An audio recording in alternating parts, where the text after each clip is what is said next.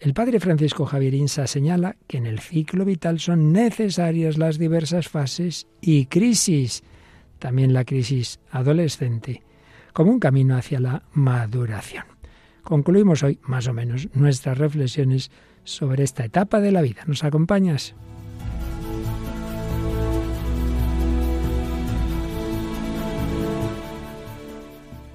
El hombre de hoy y Dios, con el padre Luis Fernando de Prada.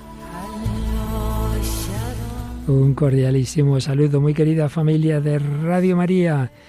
Se he dicho que concluimos hoy más o menos nuestras reflexiones sobre esta etapa porque seguiremos con la juventud, que no hay nada claro de dónde está la frontera y casi a veces es una adolescencia prolongada un montón de años, bueno, más o menos adolescentes jóvenes, pero es verdad que todos sabemos que hay una etapa de tránsito de la infancia a la juventud más o menos larga, complicadilla, pero en la que también hay mucho que aprender. Pues hoy el último programa que de una manera así como más específica dedicamos a esta etapa, no os lo perdáis porque viene mucho contenido muy interesante. Un contenido que en buena medida, no todo, pero en buena medida es complemento de lo que veíamos en la semana pasada. Aquí tenemos a Paloma Niño que la semana pasada nos empezaba a resumir una estupenda charla de Monseñor José Ignacio Munilla. Y terminas, ¿verdad, Paloma? ¿Qué tal? Un saludo, Padre Luis Fernando, de a todos los oyentes. Pues sí, la charla de Monseñor José Ignacio Munilla sobre la adolescencia. Hoy terminaremos. Hoy vamos a hablar de las heridas típicas de la adolescencia. Y remedios, supongo, ¿no? También. Algunos remedios, consejos que nos da consejillo el de Monseñor Munilla. Estupendo. Bueno, y también vas a seguir o vas a concluir el tercer y último programa dedicado a este descubrimiento tan bonito que hemos hecho, porque no la conocíamos, incluso muchas personas, sacerdotes incluso, ¿verdad?, que nos han dicho, oye, qué, qué bueno, no sabíamos, ¿no? habíamos oído hablar de Rebeca Rocamora. Pues sí, seguiremos, bueno, ya por terminar un poquito algún detalle más de, de su vida, y sobre todo también de ese testimonio en la enfermedad, y escucharemos también algunas palabras del que en aquel momento la atendió incluso en el momento de, la muerte, estuvo presente y también pues eh, le dio los últimos sacramentos y, es el padre Isidro Hernández. Escucharemos también unos cortes de él y bueno, pues cerraremos así esta bonita historia de Rebeca Rocamora. Así es, el día pasado el bloque principal del programa fue esa entrevista que le hiciste a su hermana, pero no la pusimos ahí completa. Ahora ya sí la hemos emitido ya hoy mismo en Radio María España el testimonio seguido y completo de su hermana Laura y lo volveremos a hacer. Y en cualquier caso, el que no lo haya oído y quiera, desde cualquier parte del mundo, lo puede encontrar en nuestro podcast, ¿verdad? Pues sí, entrando en www.radiomaria.es, ya saben los oyentes que tenemos esta sección de podcast y por orden alfabético buscamos testimonios.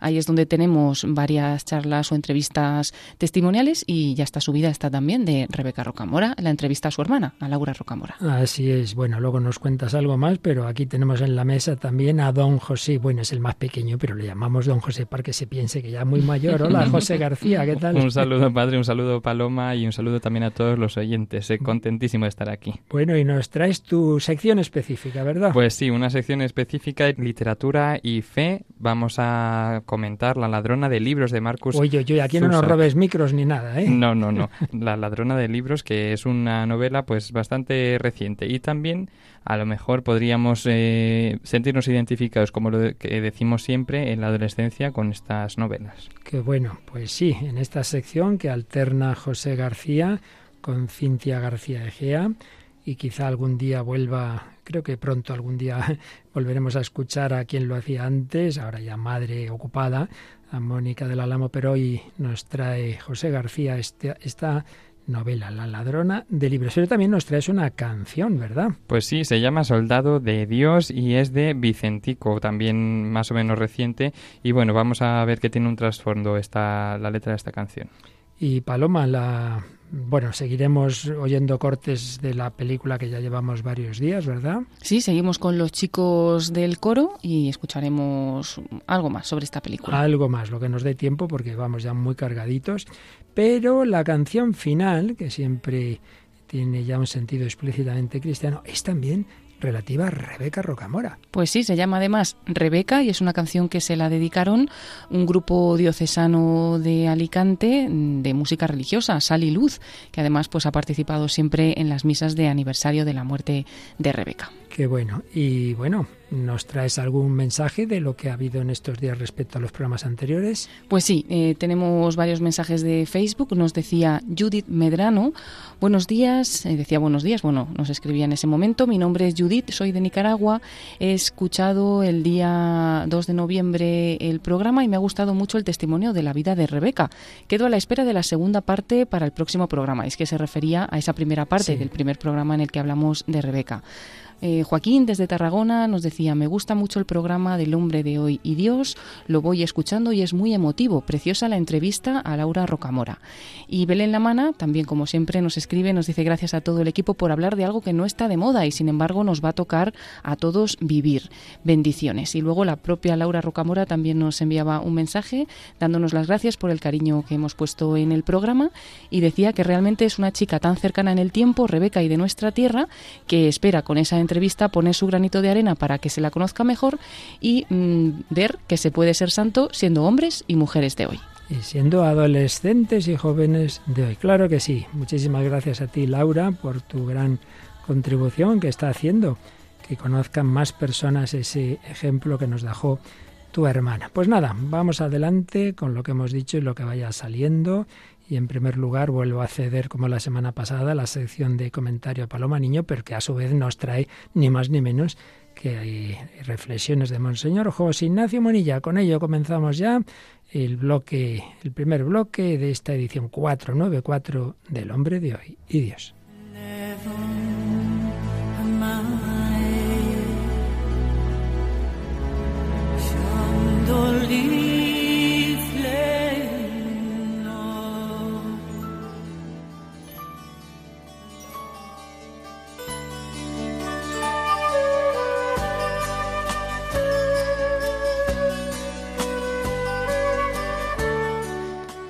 Hablamos hoy de las heridas afectivas típicas en la adolescencia y la primera de ellas tiene referencia con la autoestima. Es la herida clave en el hombre de nuestros días, que es un vivimos en una cultura que está caracterizada por el narcisismo, de una manera especial en la adolescencia. Se necesita reconocimiento para alcanzar seguridad y para superar la vulnerabilidad que, en la que se sienten ¿no? los adolescentes. Existe incluso el riesgo de que uno mendigue reconocimiento de una manera que le haga perder su propia dignidad.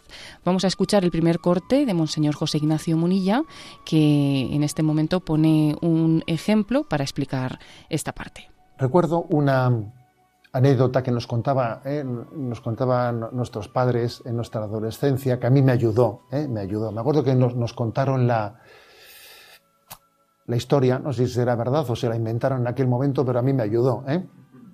La historia de un pintor, de un pintor que durante su vida, durante su vida, pues no tuvo especial éxito la venta de sus cuadros, pues bueno, pues como quien dice, malvivió, ¿no? Pues un, artista, como tantos habrá, ¿no? Que no consigue sacar adelante la vida, ¿no? Con sus cuadros y que luego, en el momento en que fallece, de repente sus cuadros se empiezan a, revalorizar ¿eh? y acabó siendo pues, uno, pues, una de las obras de arte más, más cotizadas y más reconocidas a nivel tal, ¿no?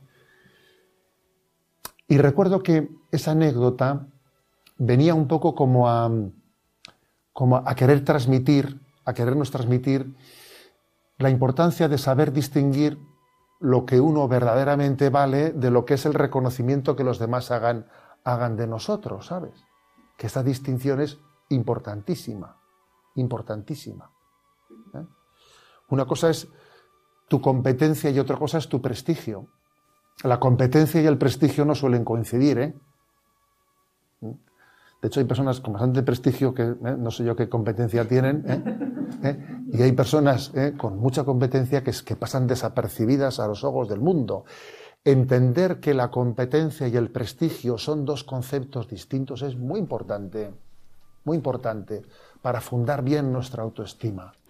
Es un pequeño drama, ¿no? Que uno funde su valoración, eh, la valoración propia, en los ojos de los demás, más que en su propia conciencia o identidad. Y el rechazo a uno mismo, que uno no se guste, que no se perdone por meter la pata, todo ello es muy típico en la adolescencia. En el fondo, lo que te impide es querer a los demás y también te impide eh, dejarte querer. Y bueno, pues el obispo nos da dos consejos para superar este complejo desde dos puntos de vista. El primero, el religioso. Dice que Dios no hace basura, no se equivoca. Si Dios me quiere, yo me quiero. Existo realmente porque he sido amado, es un amor incondicional de Dios. No tengo derecho a autodespreciarme porque Dios ha pensado en mí y me quiere. Y el segundo concepto desde el que podemos superar este complejo es preguntarnos, ¿yo a quién le importo de verdad? Pues yo le importo a mi familia, además de a Dios, ¿no? Mi autoestima se tiene que hacer en función de quien me conoce y me quiere, que son Dios y mi familia. ¿Quién te quiere a ti más que tus padres? Pues lo que tiene que preocuparnos es lo que piense Dios de nosotros y lo que piensen nuestros padres. Que te importe lo que piense de ti quien realmente te quiere, porque los demás, pues qué más te da, ¿no? Dios ha sido el que ha dado la vida por ti y tus padres también la darían. Esa sería la primera herida, la de la autoestima, y la segunda que nos indica Monseñor José Ignacio Munilla es el sentido de la vergüenza. Y para explicarnos pues esta segunda herida, pone también una anécdota personal. El sentido de la vergüenza que sienten los hijos. Yo, por ejemplo, me acuerdo que en la adolescencia eh, pues eh, nuestra madre era muy discreta, pero nuestro padre era de los que cuando se juntaba toda la familia, él tenía que cantar, él tenía que tal, ¿no? Entonces yo como adolescente estaba yo ya ahí, papá no, estabas sufriendo, sufriendo, porque tu padre tenía que ser el perejil de la fiesta, tenía que ser el perejil, y tú como un adolescente tonto ahí, ¿sabes? ¿No? Tonto, pues diciendo, ay, por Dios, que me coma, que me coma el suelo, ¿no? Porque ahora lo piensas y dices, madre mía tú, ¿eh? Madre mía, pero qué cosas, ¿no? ¿Por qué, se puede sufrir en esta vida? ¿eh? Y bueno, pues dice también Monseñor José Ignacio Munilla que esta resistencia para dejarse querer ante los demás, no tolerar las manifestaciones de cariño en público, pues es algo muy típico del adolescente y que realmente hay que tener paciencia con esa vergüenza o con ese complejo e ir poco a poco consiguiendo que se avance en él, ¿no? Que no vale con decirle al adolescente, no te avergüences, porque realmente él se avergüenza de una manera visceral, no racional. Entonces, bueno, que hay que tener eh, paciencia, pero que un consejo puede ser verlo en otras personas, porque es más fácil verlo en otro que en uno mismo. Y para esto, dice Monseñor José Ignacio Munilla, que sirven películas educadoras en la que pues, se pueden ver temas adolescentes, se pueden ver los chicos reflejados y realmente se quedan y se relajan porque no se lo están diciendo directamente a ellos, pero sin embargo sí que les está afectando porque participan de esa misma herida. Pues este recurso pedagógico puede ser bueno mm, llegar hasta él.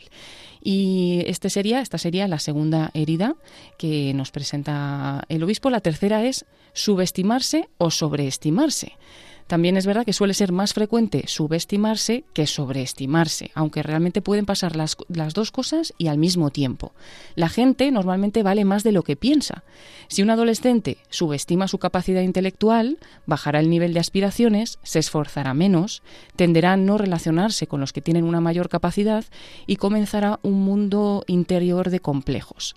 Para esto puede ayudar el examen de conciencia, pero el ejercicio del examen de conciencia pensando también lo positivo, solo lo negativo. Habla de un examen con tres columnas en las que podamos valorar lo positivo, lo mejorable y lo negativo.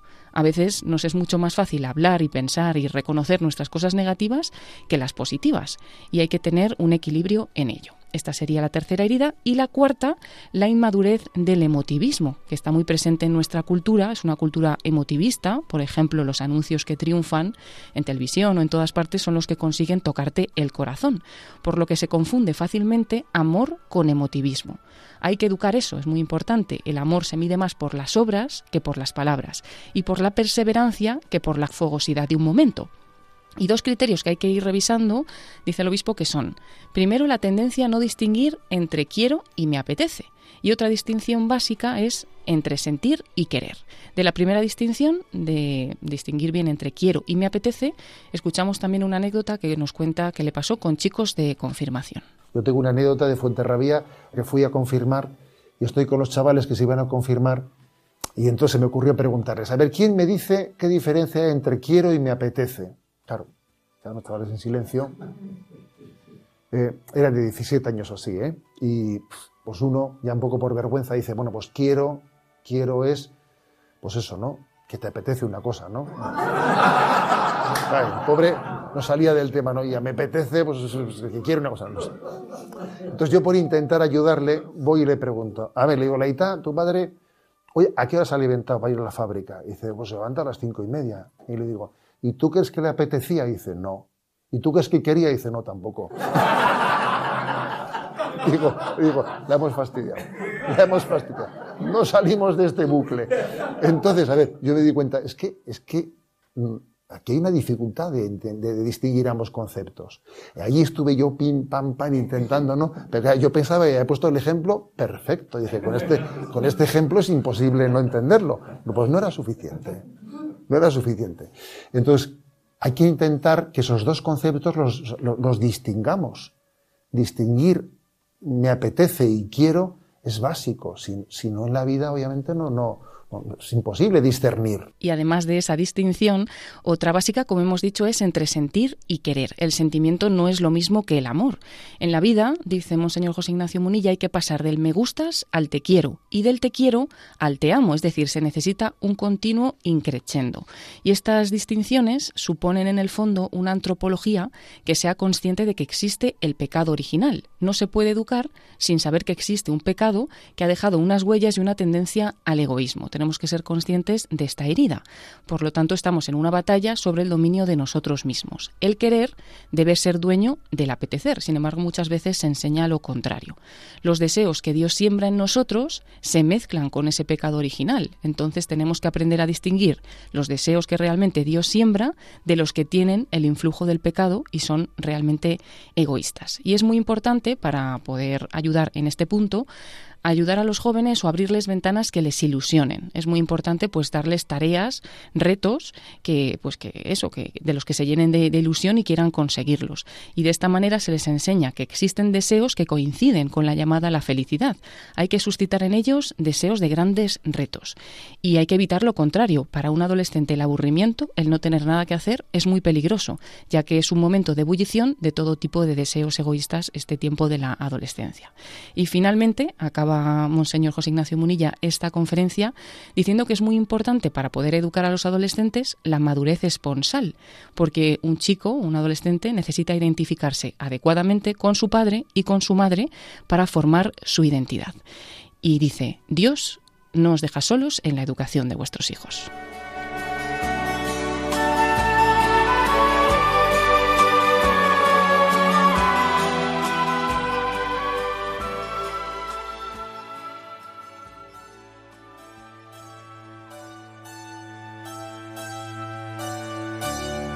Aquí seguimos en Radio María España, emitiendo no solo para España, sino en diferido para otras muchas naciones, en su edición 494 del programa El hombre de hoy y Dios, hablando de la adolescencia y Paloma Niño nos acaba de resumir una magnífica conferencia de Monseñor José Ignacio Munilla sobre las heridas de la adolescencia y algunas sugerencias. La conferencia la tenéis entera en el podcast de Radio María. Buscáis conferencias de Monseñor Munilla y ahí la tenéis. Pero ya nos han dado unas claves muy interesantes, esas entre otras muchas, pero claro, eh, tenía que escoger algunas heridas, Monseñor Munilla y a su vez Paloma, del resumen que ha hecho la diferencia entre lo que uno realmente vale y el reconocimiento de los demás, que tanto preocupa en esa edad adolescente y por desgracia muchas personas toda la vida.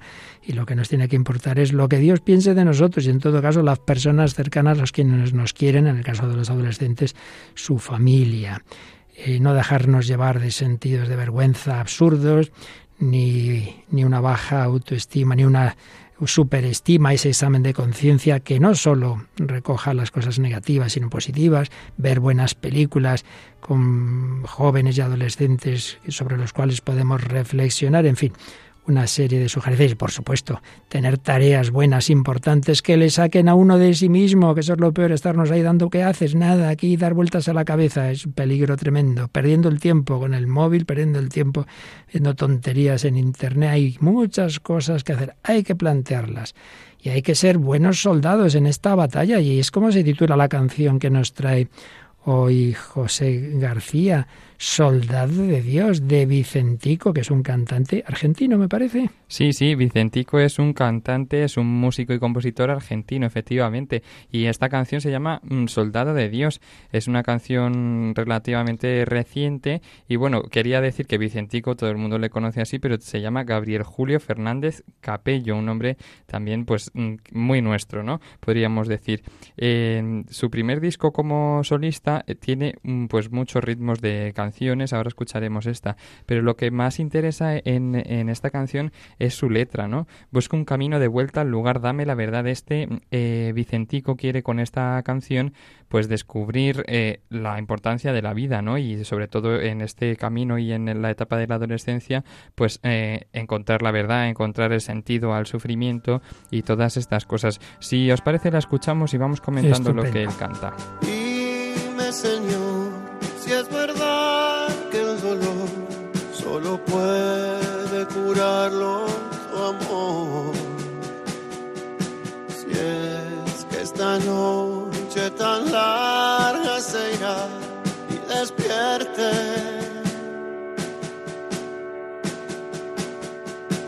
Dime, Señor, ¿cómo puedo cambiar y entregarme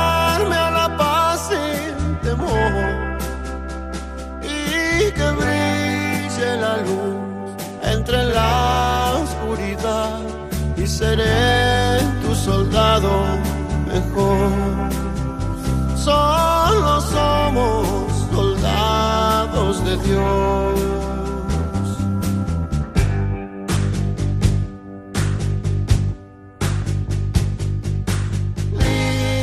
Señor, si es verdad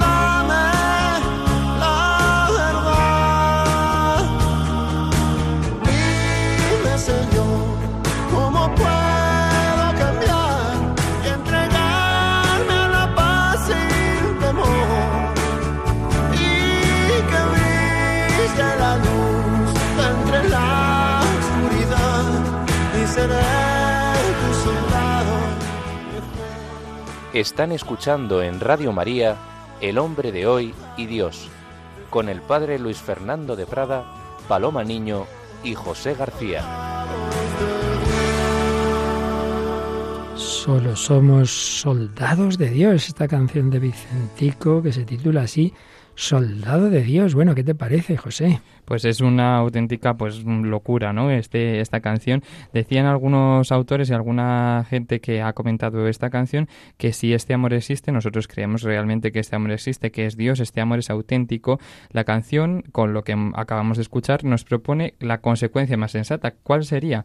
Convertirse en un soldado de ese amor, es decir, estar realmente mm, con Dios y querer entregarse a la paz sin temor, como dice la canción, no entregarse a Dios y hacer lo que su voluntad.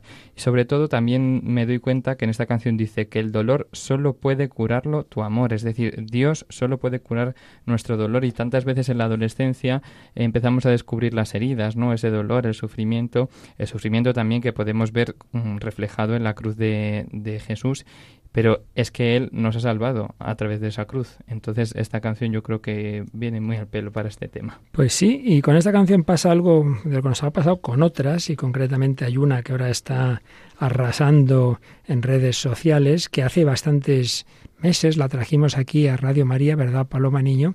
Y que hay todo un debate porque recuerdo que yo dije, bueno, se puede interpretar solo del amor humano, pero, pero se está interpretando en un sentido religioso y todo hace pensar que en efecto su autor tiene un sentido religioso. Y esta canción pues no teníamos datos de que este cantante tenga un sentido especialmente religioso, pero desde luego la canción es descaradamente explícita, dime Señor, se dirige, se dirige a él, somos soldados de Dios, se habla de noches oscuras, quiero volver. ¿Cómo se llamaba este chico que...?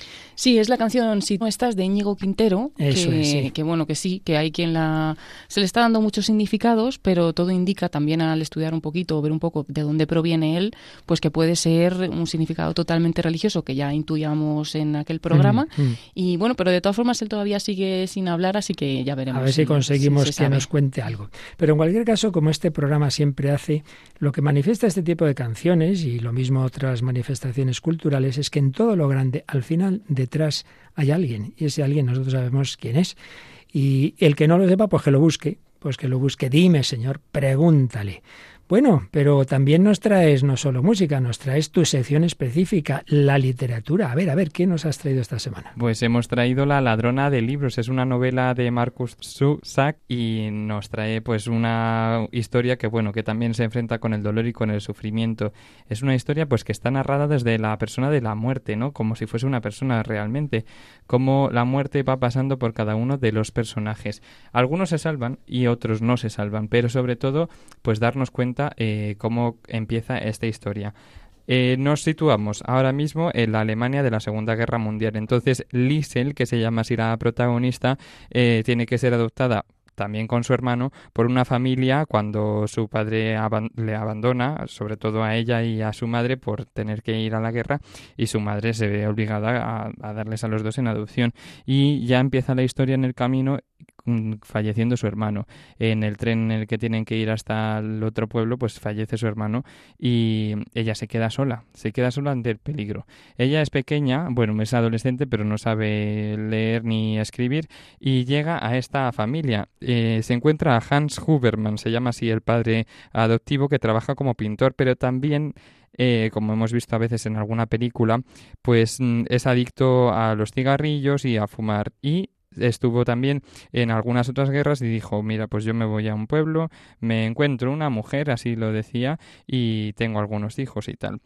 También él fallece. Lo estamos viendo por personajes esta historia porque eh, sobre todo la muerte lo retrata así, ¿no? En esta, en este novela eh, va pasando uno por uno y cada uno pues se narra su vida y cómo están viviendo esta guerra tantas veces es muy dramática, pues eh, él también fallece en el bombardeo sobre Himmelstrasse y su mujer con la que se encuentra también en la protagonista, que plancha la ropa de unos de unos vecinos y algo así porque necesitan dinero para comer, pues su mujer también muere junto con el marido. Nos damos cuenta como aquí la niña va perdiendo a su padre porque se tiene que ir a la guerra, a su madre porque decide darle la adopción para que tenga una vida mejor, pero esa vida mejor con la que le iba a acompañar su hermano, eh, pues parece que no está yendo bien, no está yendo muy bien. Conoce a un amigo y sobre todo también conoce a un judío que antes de que fallezca sus padres adoptivos le están ocultando dentro de la casa para que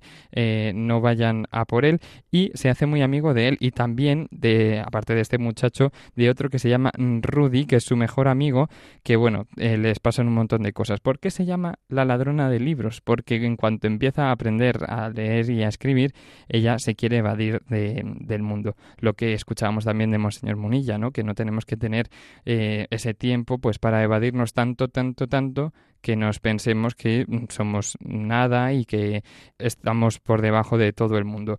Pues esta chica descubre en su mejor amigo y en el judío que pueden encontrar un mundo más allá, un mundo a través de los libros, y se dedica, como es pobre, a robar libros de la biblioteca, a robar libros de las personas. Finalmente, en la historia, que me parece una novela que hay que leer, en la historia eh, su mejor amigo, el que no es el judío, fallece también en un bombardeo y ella se encuentra sola, sola, sola.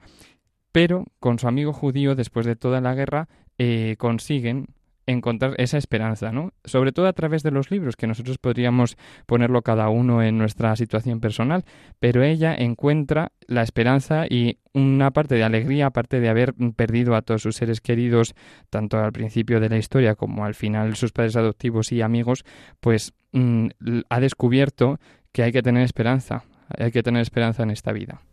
Muy bueno este, este consejo que nos da José García. Esta novela La ladrona de libros. Me ha recordado, fíjate, muchos oyentes lo habrán oído en Radio María también o leído, testimonio de esa conversa que nació bajo el régimen soviético ruso, Tatiana Goricheva, y cómo decía que ella le oprimía, se, se ahogaba en aquel mundo.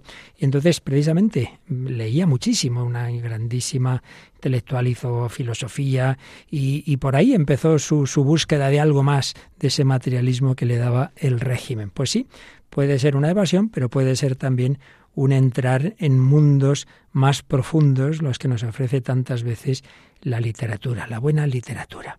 Bueno, pero todo esto no son teorías, todo esto no se queda en la música, no se queda en la literatura, está en la vida y por eso siempre o casi siempre en nuestro programa hay testimonio y hemos tenido dos programas dedicados a esta joven esta niña adolescente y que luego muere en plena juventud, con 20 años, Rebeca Rocamora Nadal. En el primer programa, Paloma hizo un resumen de su vida y en el segundo entrevistaba a su hermana Laura. Y hoy, pues un poquito rematas los flecos que nos podrían quedar para conocer mejor a esta chica. Sí, bueno, pues recordar a los oyentes que nació en septiembre de 1975 en Granja de Rocamora, un municipio de la comarca del Bajo Segura, en la provincia de Alicante que crece en un entorno de fe cristiana, modesto, acogedor y alegre. Ella tiene un carácter afable y generoso y bueno, marca mucho el momento de su primera comunión en 1984 a los ocho años porque hay una anécdota, su madre no puede comprarle el vestido, se lo va a hacer a mano y le pregunta si le va a importar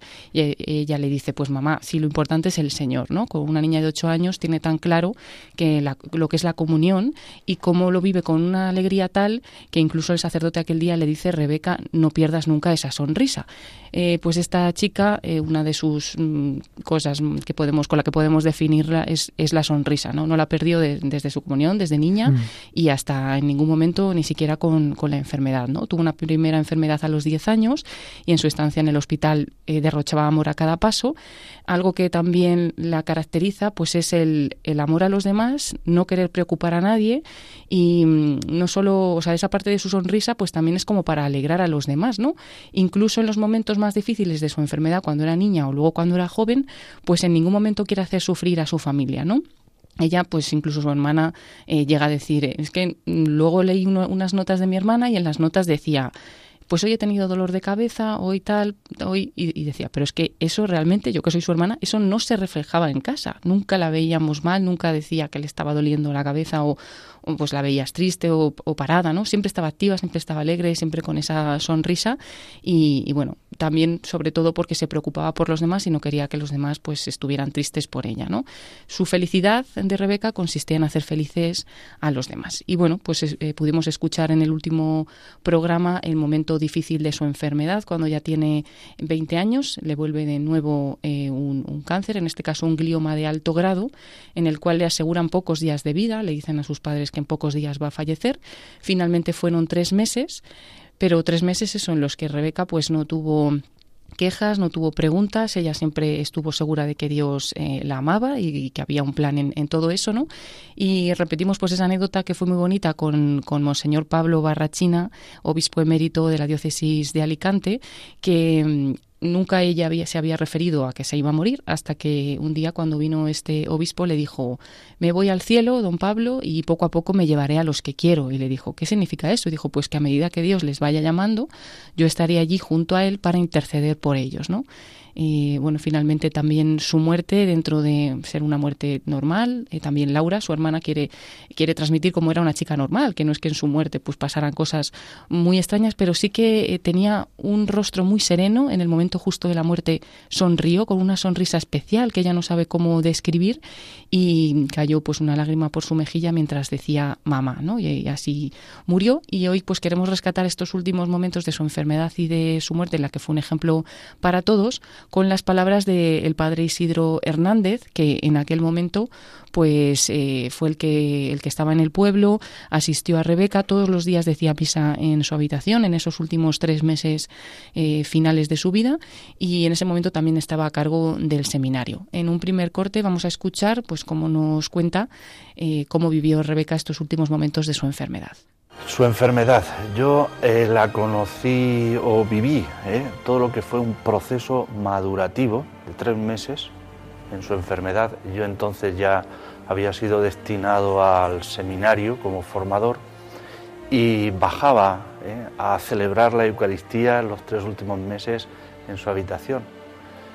En primer lugar, se produjo un cambio entre pedir la salud y conformar su vida a la voluntad de Dios. Creo que ese proceso de los tres meses fueron eh, realmente espectaculares, preciosos, eh, de un gran testimonio.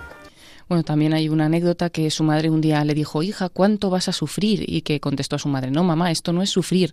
Sufrir, sufrió el Señor, ¿no? Ella se quitaba importancia en todo momento. No quería que nadie sufriera a su alrededor. Su delicadeza en esos tres meses cada vez se hizo más fina. Incluso dicen que se llegó a acordar del pobre que pedía limosna cerca de su casa durante las fiestas del pueblo, pidiendo que alguien lo atendiera por ella, ¿no? Porque ella no podía ir a, atenderle. Y desde su cama estaba pendiente de todos, de familiares, de amigos, de todos los que la visitaban, pues al final era ella quien les daba paz y una palabra de aliento, ofreciendo también su enfermedad por todos. Y tenemos también un corte del padre Isidro Hernández, porque estuvo presente en la muerte de Rebeca y fue el que le dio la unción, y así lo cuenta. Digo que tuve la suerte de, estar eh, delante cuando eh, expiró. No se puede hablar de agonía porque no, sufrió eh, su muerte, sino que como quedándose dormida y mientras estaba eh, expirando, pues tuve la suerte de darle la unción de enfermos y la bendición apostólica de su santidad con la petición de la indulgencia plenaria. Y eso quedó mirando a su madre, cayendo una lágrima de los ojos y siempre con la sonrisa, ¿eh? como si dijese que el Señor estaba sonriéndonos eh, por una muerte tan hermosa, tan santa como se dio. Ese fue, creo que, impactante. Allí empezamos a llorar todos, pero era un, llorar, un sentimiento lleno de mucha paz. ¿eh? Allí se respiraba la presencia de Dios, por supuesto. Y el entierro. Yo estaba en el seminario, bajaba con los seminaristas a celebrar la Eucaristía. Ella se preocupaba mucho también por las vocaciones. Eh, yo le decía, Rebeca, reza por los seminaristas. Eh, don Isidro, así lo hago. Me preguntaba mucho por ellos, por lo tanto, hay una intercesión, creo, clara eh, por las vocaciones. Y con ocasión de que efectivamente estaba en el seminario, pues todo lo que fue preparar la, misa, cantos, eh, lo hicimos desde el seminario. Entonces preparamos una Eucaristía de gloria, de alegría. Bueno, como cuenta, se hizo esta ceremonia de gloria, de alegría. También la hermana de Rebeca, Laura Rocamora, pues eh, afirma que una de las cosas que piensa que primero le concedió el Señor a Rebeca fue, eh, como ella no quería que su familia sufriera, pues que ellos estuvieran totalmente en paz, con el dolor normal de que habían perdido una hermana, una hija, pero con, con esa paz, con, con algo especial, ¿no? que notaron ya la intercesión desde ese primer momento de Rebeca, y luego pues el asombro que se llevaron ¿no? cuando llegó una peregrinación de gente, cuando murió Rebeca y también en el momento de este funeral de gloria, pues gente de todas las edades que llegaban de todos los lugares, jóvenes, adultos, enfermos, sacerdotes, muchos niños, incluso en aquel primer momento ya se dio alguna conversión, incluso alguna curación, que luego ellos pues supieron más tarde, y desde ese momento pues eh, parece que Rebeca no, no ha parado de hacer favores desde, desde el cielo, así se abrió su proceso de canonización en marzo de 2009, eh, presidido esa celebración por el obispo de la diócesis en aquel momento, de Orihuela Alicante, que era Monseñor Rafael Palmero, y después de haber recopilado toda, la información a nivel diocesano, el 27 de mayo de 2012 se clausuró la fase diocesana del proceso y ya se pasó a Roma, donde está actualmente en la Congregación Vaticana para las causas de los santos, donde se está estudiando para su validez y donde está en espera también para el milagro, ¿no? para que pueda ser pues ya beata y, y santa. Y quien quiera enterarse más o quiera eh, estar en contacto en ese proceso. Hay una página web, ¿verdad, Paloma? Muy fácil de encontrar. Sí, por el nombre de Rebeca Rocamora, eh, www.rebecarocamora.com y ahí pueden pues consultar todo, toda esta información. También hay un libro, La estela de una sonrisa, que está escrito por, por su hermana, por Laura Rocamora, y como decimos, pues tenemos también esa entrevista aquí en Radio María, en el podcast, en Testimonios. Y hoy nos has completado con estas palabras de este padre que la atendió. Me llamó la atención, pues como tantas veces lo hemos dicho, aquí, ¿no? El sufrimiento está en el plan de Dios. Rebeca maduró de pedir la salud a aceptar la voluntad de Dios y cómo pues también no pensaba en sí misma, pensaba en los seminaristas, pensaba en ese pobre y así también como consiguió la paz y, vivir esta situación siempre tan dolorosa de perder una hija para los padres. Bueno, José, ¿qué te ha parecido este testimonio de estas tres semanas que hemos podido disfrutar? Pues sí, lo hemos podido disfrutar mucho y sobre todo que es ejemplo para todos nosotros también, aunque no lo hayamos conocido. Y sobre todo también la familia, ¿no? Cómo han vivido ese sufrimiento de la pérdida de la hija o de la hermana con mucha paz, ¿no? Ese funeral como ceremonia de gloria y de alegría que hay. muchas veces tendríamos nosotros que aprender también a celebrar así eh, los funerales funerales porque es el encuentro con Dios. Así es, claro, los funerales de quien lo ha vivido, sufrido o muerto así, evidentemente. Bueno, pues no todo el mundo, pues por desgracia, tiene una familia como la que tuvo Rebeca. Y justamente la película que llevamos también algunas semanas comentando nos habla de un internado donde van chicos pues de una situación difícil, a veces que son huérfanos, otras veces, bueno, familias desestructuradas, pero ahí siempre la providencia envía a alguien y en esta película aparece ese que va como vigilante, pero que realmente se da cuenta de que no se trata de vigilar meramente de manera disciplinaria, sino de sacar lo mejor de esos chicos. Y se sirve de la música, porque él compone aunque no ha sido un músico así que ha triunfado, pero tiene, sabe hacerlo muy bien y consigue formar ese coro con esos chicos.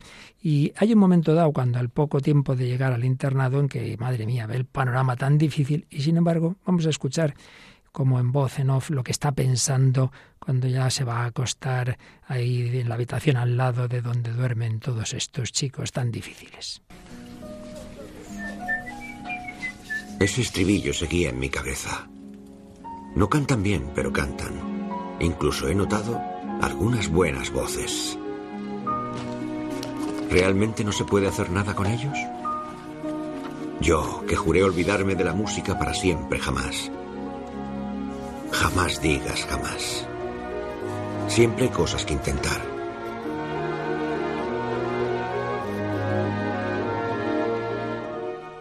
Nunca digas jamás, siempre hay cosas que intentar. Muy esperanzador, ¿verdad? Pues sí, sí, al final esta película nos engancha y nos quiere transmitir este mensaje, ¿no? De tener esta esperanza y de intentarlo, intentarlo porque seguro que estos chicos eh, lo podían conseguir.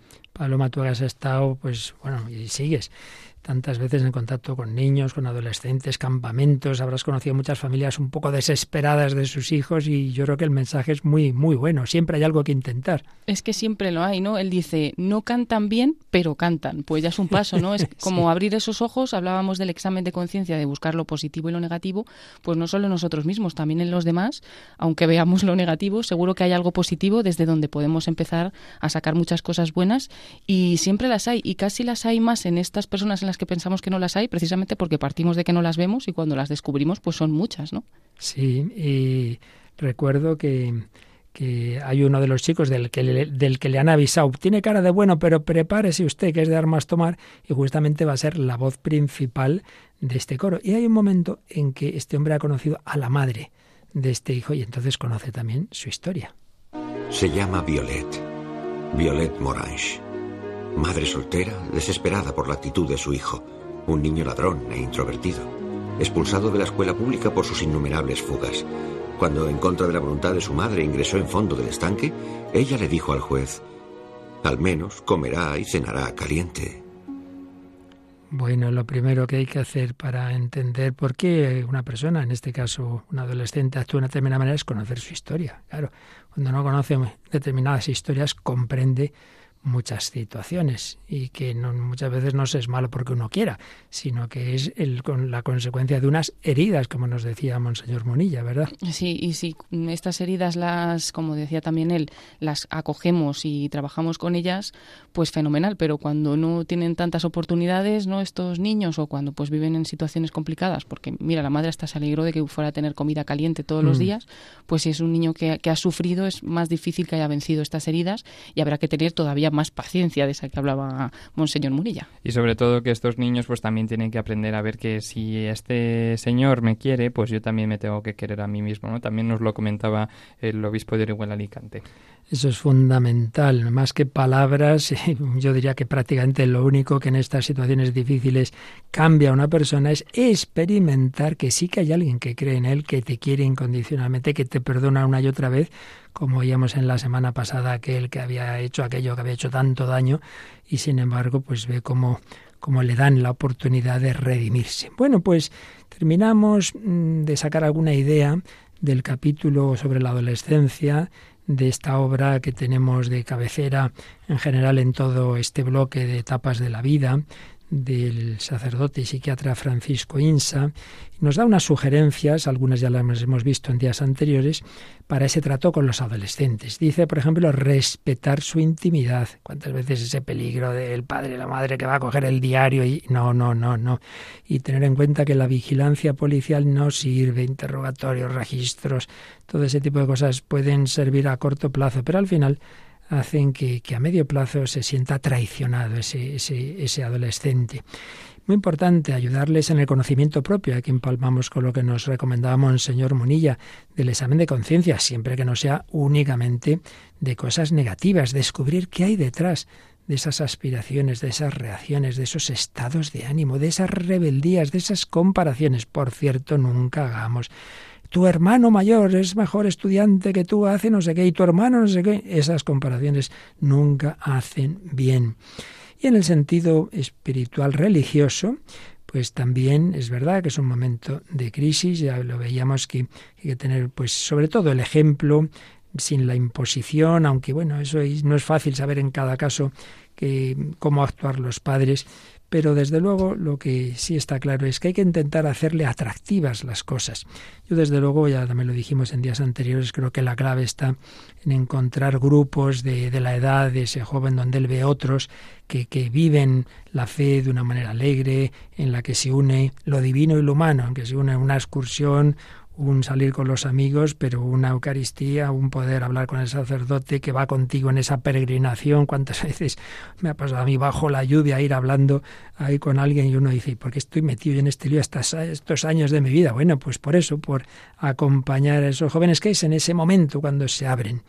Testimonio de vida cristiana, coherente y alegre de padres y educadores, porque si no, ¿qué, qué, qué van a hacernos caso si no ven ese testimonio? Y así, dice el padre Insa, con el paso de los años las aguas se van calmando, el chico va ganando en confianza en sí mismo y en los demás. Y no recuerda unas palabras de Romano Guardini, precisamente siempre la obra con la que comenzamos todas las etapas de la vida en este bloque de nuestro programa, decía Guardini que la adolescencia es la época en la que ese sentimiento tan fuerte de lo incondicionado proporciona el valor necesario para tomar resoluciones que decidirán sobre toda la vida de la persona. Sin duda, claro, tiene ya que ir pensando en su carrera o en su trabajo, en su profesión, muchas veces en su vocación. Y muchas veces no es nada fácil tomar decisión tan jóvenes, ¿no? De ese tipo. Y no digamos cuando la cosa va por una vocación que hoy día, pues por desgracia en muchos casos se encuentra con la oposición familiar momentos difíciles, momentos en que hay que estar ahí acompañando. Y finalmente, señala el padre Insa, lo que os decía al principio del programa, todas las fases, todas las crisis son necesarias, hay que pasar por la temida rebeldía adolescente, y dice así, siento asustar a los padres que conservan la esperanza de que su hijo podría ahorrarse y ahorrarles esta crisis con frecuencia dolorosa, pero es mejor que la pasen cuando están ellos para sostenerlos. Por desgracia, no es infrecuente encontrarse adultos jóvenes que han seguido siendo niños buenos en la adolescencia y entran en crisis con diez o más años de retraso. Eso es mucho peor, sin ninguna duda. Finalmente, si la madurez psicológica es un equilibrio entre cabeza y corazón, razón, afectividad y voluntad, el adolescente tiene aún mucho camino por delante para llegar a esa armonía. La formación buscará explicarle motivos por los que conviene que haga las cosas, de modo que cada vez las haga porque quiere. Intentar educarles su gusto para que les atraiga, no simplemente se imponga, se les atraiga lo bueno y ayudarles a fortalecer la voluntad para que lo persigan a pesar de las dificultades. Funcionar meramente por obligación no hace virtud, ni asegura que cuando abandonen el hogar paterno o ese internado o lo que sea, seguirán comportándose de acuerdo con lo que se les ha querido enseñar. Bueno, Paloma, pues vamos a terminar de nuevo, dado que hemos dedicado estos tres programas a nivel testimonial a una niña, adolescente y joven, que desde luego no lo tuvo fácil porque desde pequeña la enfermedad estuvo ahí asediándola, pero sin embargo acabó muriendo con la sonrisa. Terminamos con una canción dedicada a ella, ¿verdad? Pues sí, es una canción que le dedicaron el grupo diocesano de, de Alicante, de Orihuela Alicante, de música religiosa, llamado Sal y Luz. Y este grupo ha participado en las Santas Misas de aniversario de la muerte de Rebeca y finalmente pues hicieron esta canción que se titula igual que el nombre, Rebeca. La han publicado en el álbum Cali de Salvación y resume muy bien la vida de Rebeca. Aunque pequeña, soy como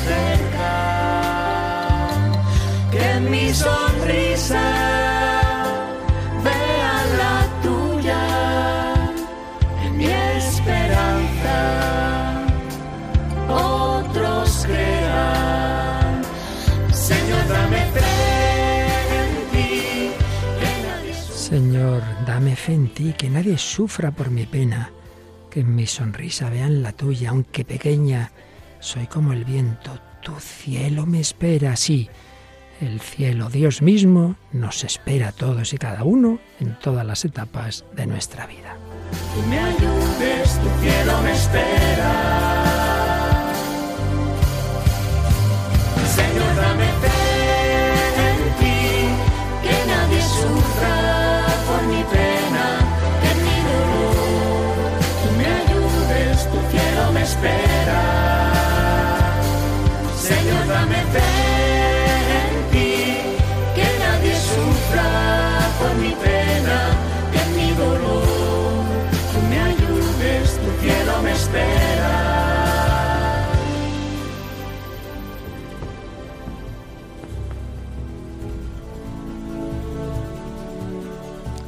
Cielo me espera, te espera, querido oyente. Caminemos, caminemos hacia el Señor, que nadie sufra por nosotros, al revés, que mi sonrisa vea en la tuya. Un magnífico resumen de la espiritualidad que vivió en 20 añitos Rebeca Rocamora y que todos estamos llamados, cada uno por su camino, porque no hay dos vidas iguales, como decía otro adolescente del que hablamos otro día, Carlo Acutis, No hemos nacido para ser fotocopias, sino originales, cada uno para Dios. Bueno, como lo es José García, muchísimas gracias. Hasta la próxima semana te daremos, tienes otras tareas, pero dentro de 15 días aquí te esperamos. ¿eh? Pues sí, sí, así aquí me quedo y hasta la próxima semana o al próximo programa. Si Dios quiere y Paloma Niño, si no sale volando como su nombre indica por la paloma, esperemos que, digo, por la ventana, esperemos que estés aquí. Gracias Paloma y sobre todo por estas colaboraciones con esta, la hermana de Rebeca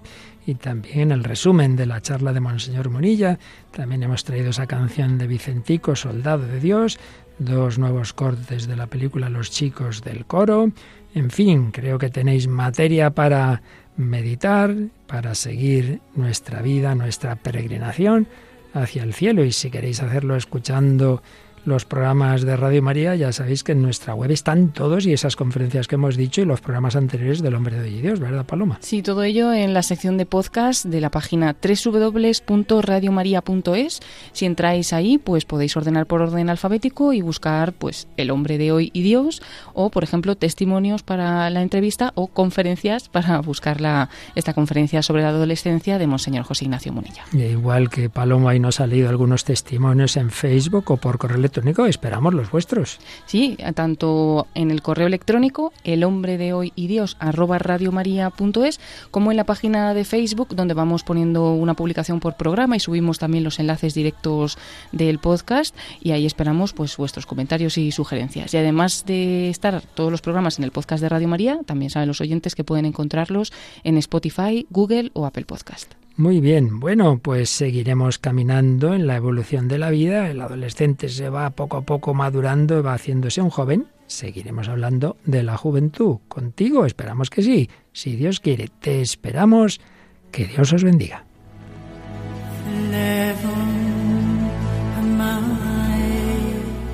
Así concluye El hombre de hoy y Dios, un programa dirigido en Radio María por el Padre Luis Fernando de Prada.